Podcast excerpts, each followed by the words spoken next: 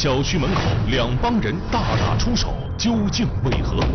他们拥挤打，拥挤群群的人打呀，这都是拖起我场的帮帮。起头是弄手杆，弄着玩去打，打不他后头啊几个人都按木头子方法弄个长，打起到处都是血。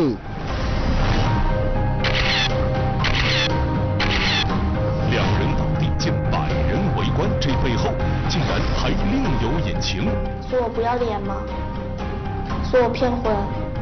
说我不尊重？嚯，那几个都一拳都打到我的那个眼睛嘛，都打止血的。说者无意，听者有心，旁人的一句话，竟让民警挖出群架背后的秘密。十十年前的呢？十年前的也是嗯。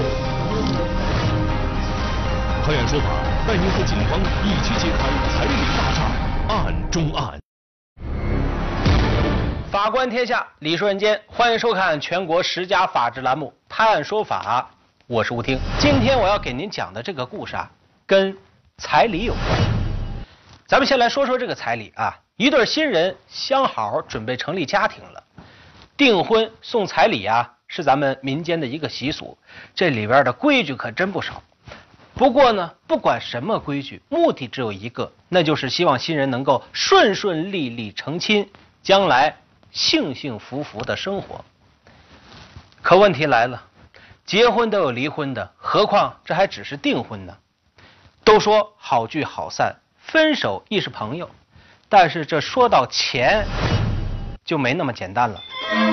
这不，啊，开州的两伙人就为了订婚的彩礼钱，在春节期间大打出手。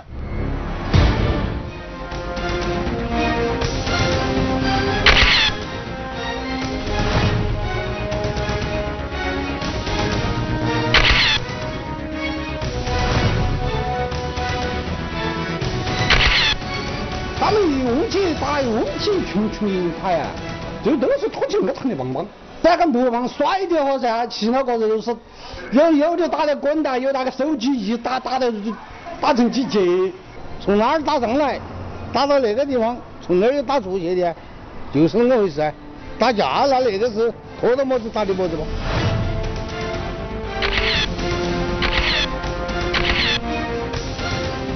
两帮人。在开州区临江镇的一个小区门口大打出手，而时间正是二零一八年春节前夕。由于快过年了，老百姓都在上街办理年货，而这个小区正是小镇的中心地段。两帮人这么一打，很快就聚集了上百人围观的群众，一时间人流混乱，交通拥堵，很快就有人向辖区派出所报了警。接到报警后，值班民警判断。十多个人打成一团，这要是处置不及时，还说不定会闯出什么大祸呢。何况这还是在春节前夕，一声招呼，所有值班民警立马装备齐全，火速奔赴现场。来到县城后，当时有围观的有将近一百多人，因为那里是林轩路的主要要道，也引起了。当时很多车辆的堵塞，呃，人群当中躺躺着一个一个年轻男子和一个年轻女子，然后通过了解情况，这就发现周围很多人是那个年轻男子和年年轻女子的那个亲属，他们之间相对吵，但是没没有任何人对两个人采取积极措施。站一头去，站一头去，站路边儿干啥子嘛？有啥好看的呢？好，不看。咱一路去，咱一路去。民警发现，围观人群中竟然躺着一男一女，两人看上去年纪都不大。经询问，男子名叫小江，女子名叫小任，两人是一言不发，神情紧张，脸部呈痛苦状，而周围的人还不停的争吵，并没有上去救助的意思。在民警无法判断两人伤情的情况下，第一时间通知了幺二零急救。我们不敢不敢确定他到时的骨头有没有受伤，不敢轻易去去动他，所以说只能等幺二零来处理。然后这幺二零来了过后，我们再才把交通那个疏疏导开。很快，幺二零救护车到达现场，医生对地上的两人展开了抢救。虽然两人表情痛苦，呈现昏迷状，然而这医生一检查，两人并无大碍。经诊断，发现两位患者都没有呃呈昏迷，呃或者是其他部位身体部位有出血。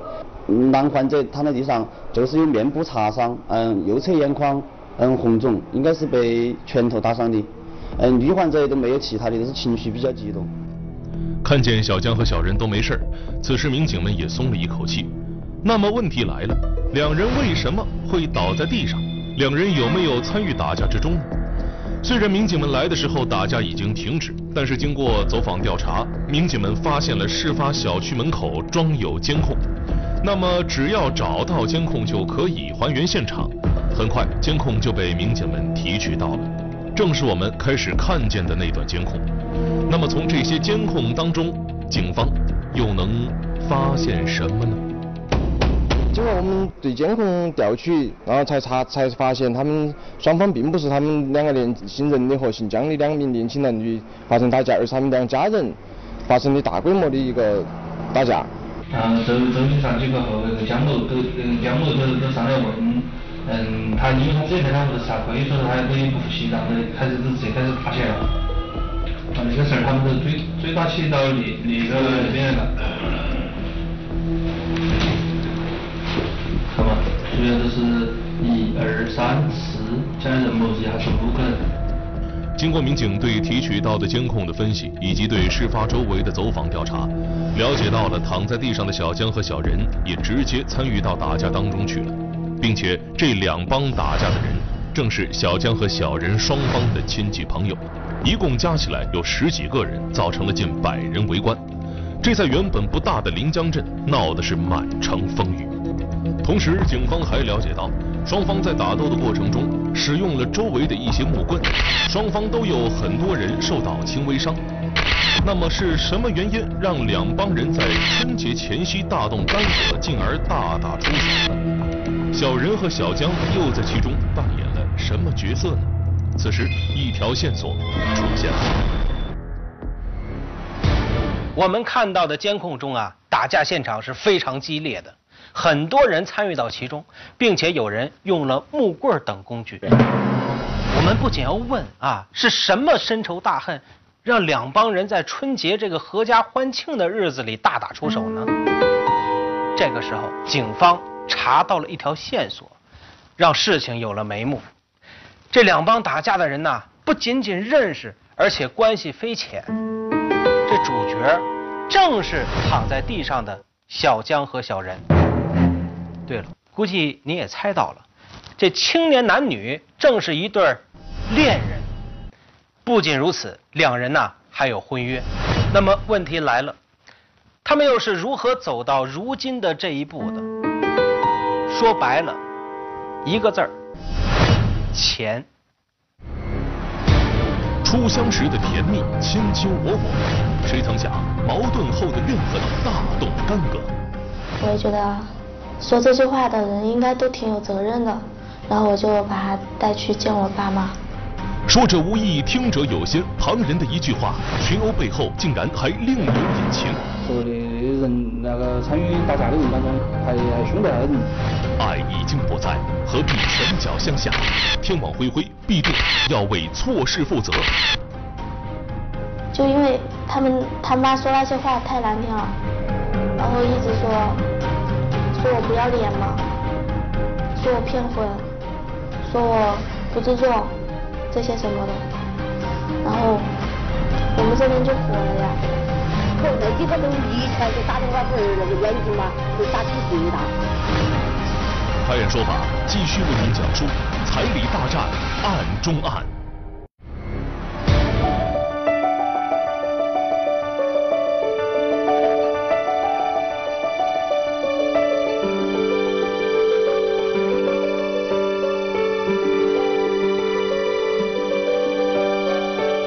相爱总是甜蜜的，最忘不了油菜花旁的漫步。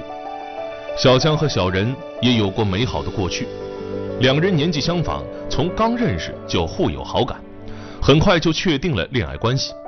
而其中一件事儿，更是让女孩子小人觉得这男孩子小江很有责任感，而责任感正是自己要找到的。他说：“嗯，两个人都这么大了，然后谈谈恋爱嘛，要通过父母的许可，然后我觉得他说这句话挺有道理的，然后我也觉得说这句话的人应该都挺有责任的，然后我就把他带去见我爸妈。很快，两人都互相见了对方的父母，父母也是对两人十分满意。那时候，两人相处十分和睦，想象两人的未来，双方家庭也是充满了期待。回忆起那时的美好，小人说，当时认为小江就是自己理想的恋爱对象。然后那时候就一直想找个比自己成熟的。后面了解他几天之后，还是觉得他人还是蛮勤快的嘛。后面他说他是厨师，这样子挺好的，意义从来没有吵过架，没有任何争吵，两个人相处的也挺好。在得到了家人的同意后，两人的恋情非常顺利。很快，相爱的年轻男女小江和小人就走到了谈婚论嫁的地步。按照当地的习俗，经过双方家庭商议，两人完成了订婚仪式，并且还收受了订婚礼金。前年子这姐们都来过的门，我在农家弄那包的包的八桌，包的话都他买的戒指、衣服、礼礼品那个包的万块钱红包嘛，那个过个门嘛哈，都是一个他说一个老估计。事情似乎一切都向好的方面在发展。年轻的小江和小人完成了订婚的仪式以后啊，两个人就有理由憧憬美好的未来了。然而天有不测风云，人有旦夕祸福。两个人真正的相处下来以后啊，才发现了彼此的毛病。两个人的矛盾也是越来越多，从当初的美好演变成了后来的冷战。两人的关系也是走到了悬崖边上。刚才也说了，好聚好散，分手亦是朋友。但是订婚时候的彩礼，这个时候成为了横在两家人面前的一道难以逾越的鸿沟。现实世界的事情远远比想象中的更复杂，不休止的争吵开始了。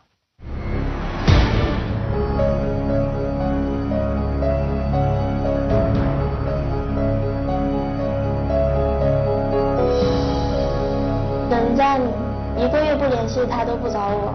我平常给他打电话，他就一直挂。过了段时间之后，我就听他玩的好的最好的兄弟，他跟我说他在外面谈了女朋友。他跟我说他在外面谈了女朋友。他说话，这真的是。我的儿子从来就你你你来晃我们的洞，带个媳妇回来没得？他是他是他是找理由说的那些话，我跟你说，他是他是他是找理由说的那些话，我跟你说。到后来，两人的争吵已经演变成了冷战，是是非非的矛盾已经无法辨清谁对谁错，分手似乎成为了最好的选择。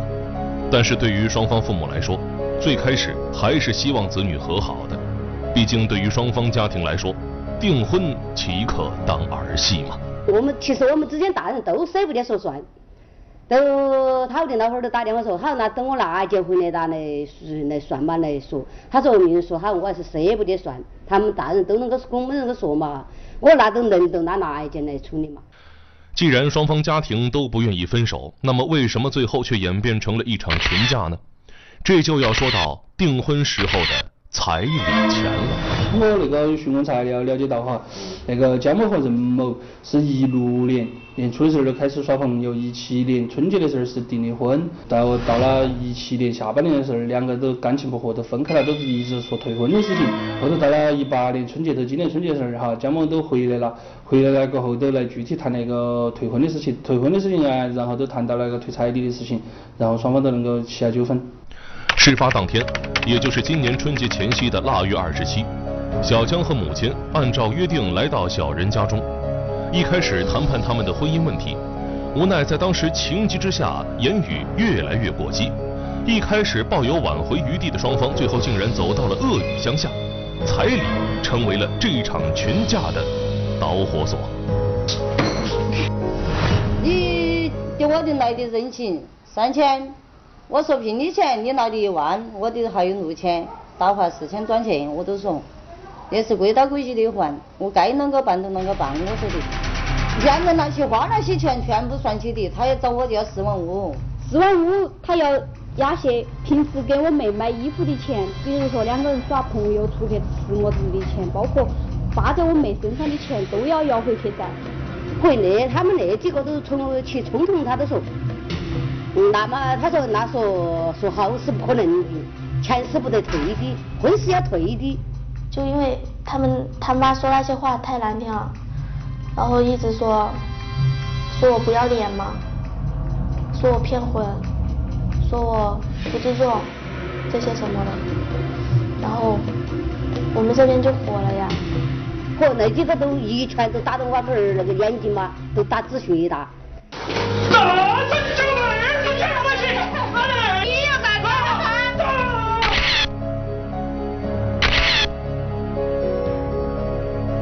由于是在小人家里面，虽然挨了打，但是小江还是和母亲先走了出来。随后气不过的小江叫来了亲戚朋友，就在小人家小区的门口一直等着。终于看见小人的家人朋友下了楼，便出现了一开始的那一幕。江某他不，当时他只有他妈和姑妈他们三个人在那儿，然后江某呢他本人吃了点亏，然后都都那个都下楼过后，都还是有点不服气，然后都喊了他的其他的一些亲戚到那个小区大门等到去，然后都任某和他的另外亲戚呃下楼过后准备到街上去的时候，都两方都遇到了。随后有人报了警，民警赶到现场后，打架已经停止，但是人群中小江和小人却倒地不起，就回到了我们故事的开始。幺二零来后，双方亲戚朋友依然不依不饶，一直纠缠到了医院。哪里啷个样子不别往冷静，准备啷个样子？冷静冷静。吵没 人吵哈，这是医院啊。别吵。虽然双方亲戚朋友争吵不休，然后小江和小人仍然一言不发地躺在急救担架上。医生对两人进行了进一步的检查，证实两人彻彻底底没什么大事儿。民警此时估计是两人打架过后，看见有警察到来，这才倒地佯装昏迷。不过不管怎么样，两人没事儿也算是一件好事儿了。没有发现两位患者有重大的损伤或者骨折，嗯，几乎可以确诊的是就是全身多处软组织损伤。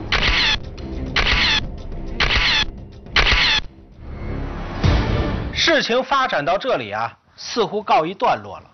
虽然双方亲戚朋友是大打出手，好在倒地的两个人小江和小人，经过医院的检查呀，没有什么大事儿，只是一点轻微擦伤。而就在这个时候，民警将家属带往派出所里进一步调查的时候，家属之中一个人无意当中说的一句话呀，让民警们又警觉起来。这事情看上去没那么简单。随后，民警又不动声色地将医院里的两个躺着的人呢，悄悄地给控制起来了。这又是为什么呢？还有，那个人又说了一句什么话呢？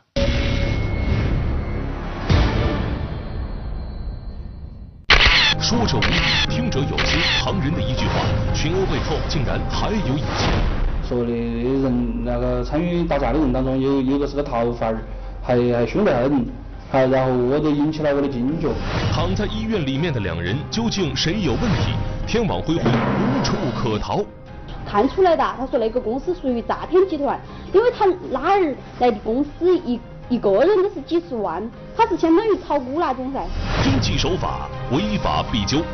发现那个女儿是因为在深圳那边一家公司上班，以炒普洱茶那种方式在网上进行诈骗活动。被河南三门峡市警方以刑事案件，并且上网追逃。拍案说法继续为您讲述彩礼大战案中案。前面我们说到了，今年春节前夕的腊月二十七，在开州区临江镇一个小区门口，两帮人十几个人大打出手，围观群众上百人，造成了交通拥堵。一时间，小镇满城风雨。民警火速赶往现场，通过调查了解到，打架的两帮人分别是男子小江和女子小人的亲戚朋友，而这个小江和小人竟然还是有婚约的恋人。由于感情破碎，闹退婚的两人将两个家庭的十几个亲戚朋友一起扯到了这起因为彩礼纠纷的群架当中，而警察的到来，两人竟同时装起了昏迷。经过医院检查，两人都没什么大事。然后亲戚之中又有人在派出所内无意的一句话，让原本以为事情结束的民警们又警觉了起来。呃，亲属在吵架，在他们吵架的当过程当中，我都听到有呃有有个人在说说那个说的人那个参与打架的人当中有有个是个逃犯儿，还还凶得很，好，然后我都引起了我的警觉。那个参与打架的人当中有有个是个逃犯儿，有人是逃犯。当这个词语出来的时候，立即引起了民警们的警觉，所以他们刻意留意了一下他们谈话内容。而这个所谓的逃犯，究竟会是谁呢？民警对辖区建立的所有开州籍上网在逃人员档案一一梳理，现场双方人员的面孔和网上照片一一比对，又一一否定。经过近半个小时的细心筛选，最终民警把范围缩小在三四名年轻男子和女方小人身上。我马上将那个女娃的身份、户口信息在公安内网上进行核查，结果一比对，果然发现那个女儿是因为在深圳那边一家公司上班，以炒普洱茶那种方式在网上进行诈骗活动，被河南。三门峡市警方立为刑事案件，并且上网追逃。这个被网上追逃的人正是打架的主角之一，还躺在医院的女孩小人。在民警们核实了小人的身份信息，确认无误后，警方加强了对医院的控制。一方面是为了稳定双方家属的情绪，第二方面也是将小人控制了起来。你叫么子名字？你平时是做么子？平时今个一直待在老家的。今日一直待老家的。去去年前的呢？去年前的在深圳。哦。果不其然，在经过进一步的调查之后，小人终于承认了自己之前在深圳的所作所为。而他所打工的这家公司，因为涉嫌电信诈骗，已经被警方处理了。而说起为什么要去这家公司上班，是因为朋友的邀约和高额工资的诱惑。在里面做了一年噻，他说那个里面工资还可以，他说你进来嘛，他说你进来嘛，然后我妹妹就跟他进去了，看出来的，他说那个公司属于诈骗集团，因为他哪儿来的公司一一个人都是几十万，他是相当于炒股那种噻。这名义上的公司哪里是在炒股，是在进行着网络诈骗。所谓的炒普洱茶也只是一个幌子。而据小人说，他的一项主要工作就是加人。主要的工作内容就是通过微信加人，然后活跃微信，就是托那个经理编辑好的那些文字推荐老师号这样子，然后那些。就过去加老师嘛，其他的就其他的老师他们负责了。后来公司出事后，发现势头不对，小人竟然一个人跑回了开州老家，于是这才有了河南三门峡警方将小人上网追逃。为什么这个女孩所在的公司是在深圳，而被河南警方追逃？那么后来通过河南警方与我们联系，呃。这个女孩她所在的深圳那边那个公司，所主要针对的电信诈骗的受害人，就是在河南那一块地方。那么根据电信诈骗案件办理的原则，哎，就由河南警方在办理这个诈骗案件。上网追逃，小人应该来说是寸步难行了。据他自己所说，他曾经考虑过去派出所自首，但是由于有婚约在身，最后决定先回来把婚结了。因为那时候跟男方那边有协商过。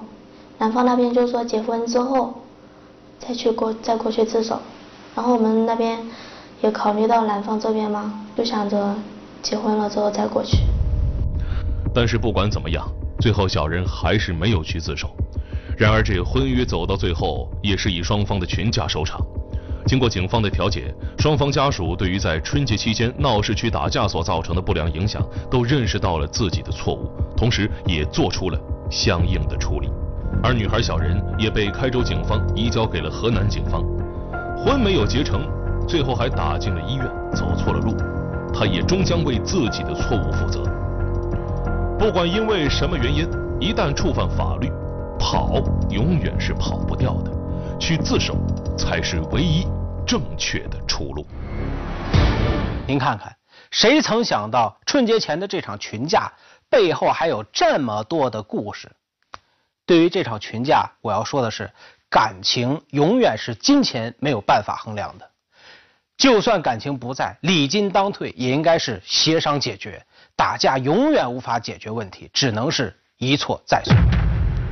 而对于女孩小人，我想说，你还很年轻，但愿你能踏踏实实的走好每一步路，应该勇敢的面对自己曾经犯下的错误，跑、藏、逃避自己触犯法律的事实不可取。我们也相信法律最终会给你一个公正的裁决。好了，感谢收看今天的节目，我是吴听，下次再见。